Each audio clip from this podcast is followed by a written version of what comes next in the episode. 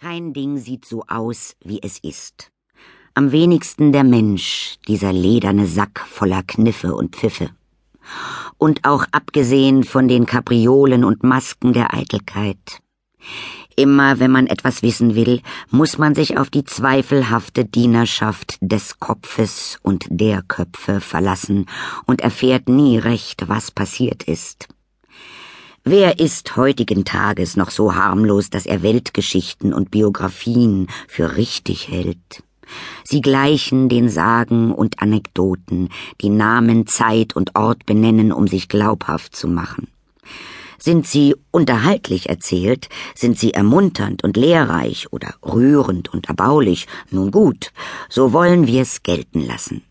Ist man aber nicht grad ein Professor der Beredsamkeit und sonst noch allerlei, was der heilige Augustinus gewesen, und will doch partout über sich selbst was schreiben, dann wird man wohl am besten tun, man fasst sich kurz. Und so auch ich. Es scheint verwunderlich, aber weil andere über mich geschrieben, muss ich's auch einmal tun.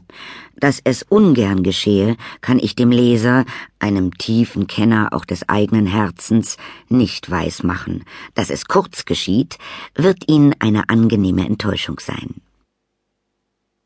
Ich bin geboren am 15. April 1832 zu Wiedensaal, als der erste von sieben.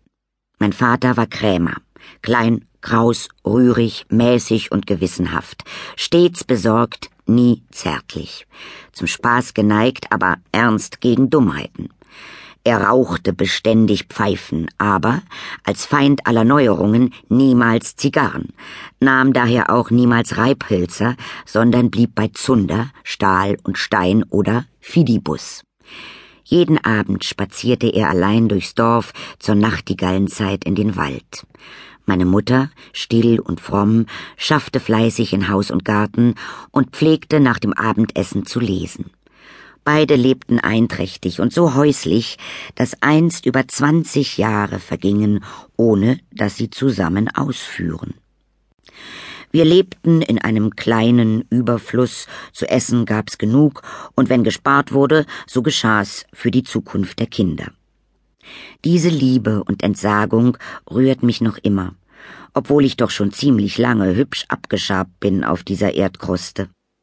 Liebe und Strenge sowohl, die mir von den Eltern zuteil geworden, hat der Schlafittich der Zeit aus meiner dankbaren Erinnerung nicht zu verwischen vermocht. Was weiß ich denn noch aus meinem dritten Jahr? Knecht Heinrich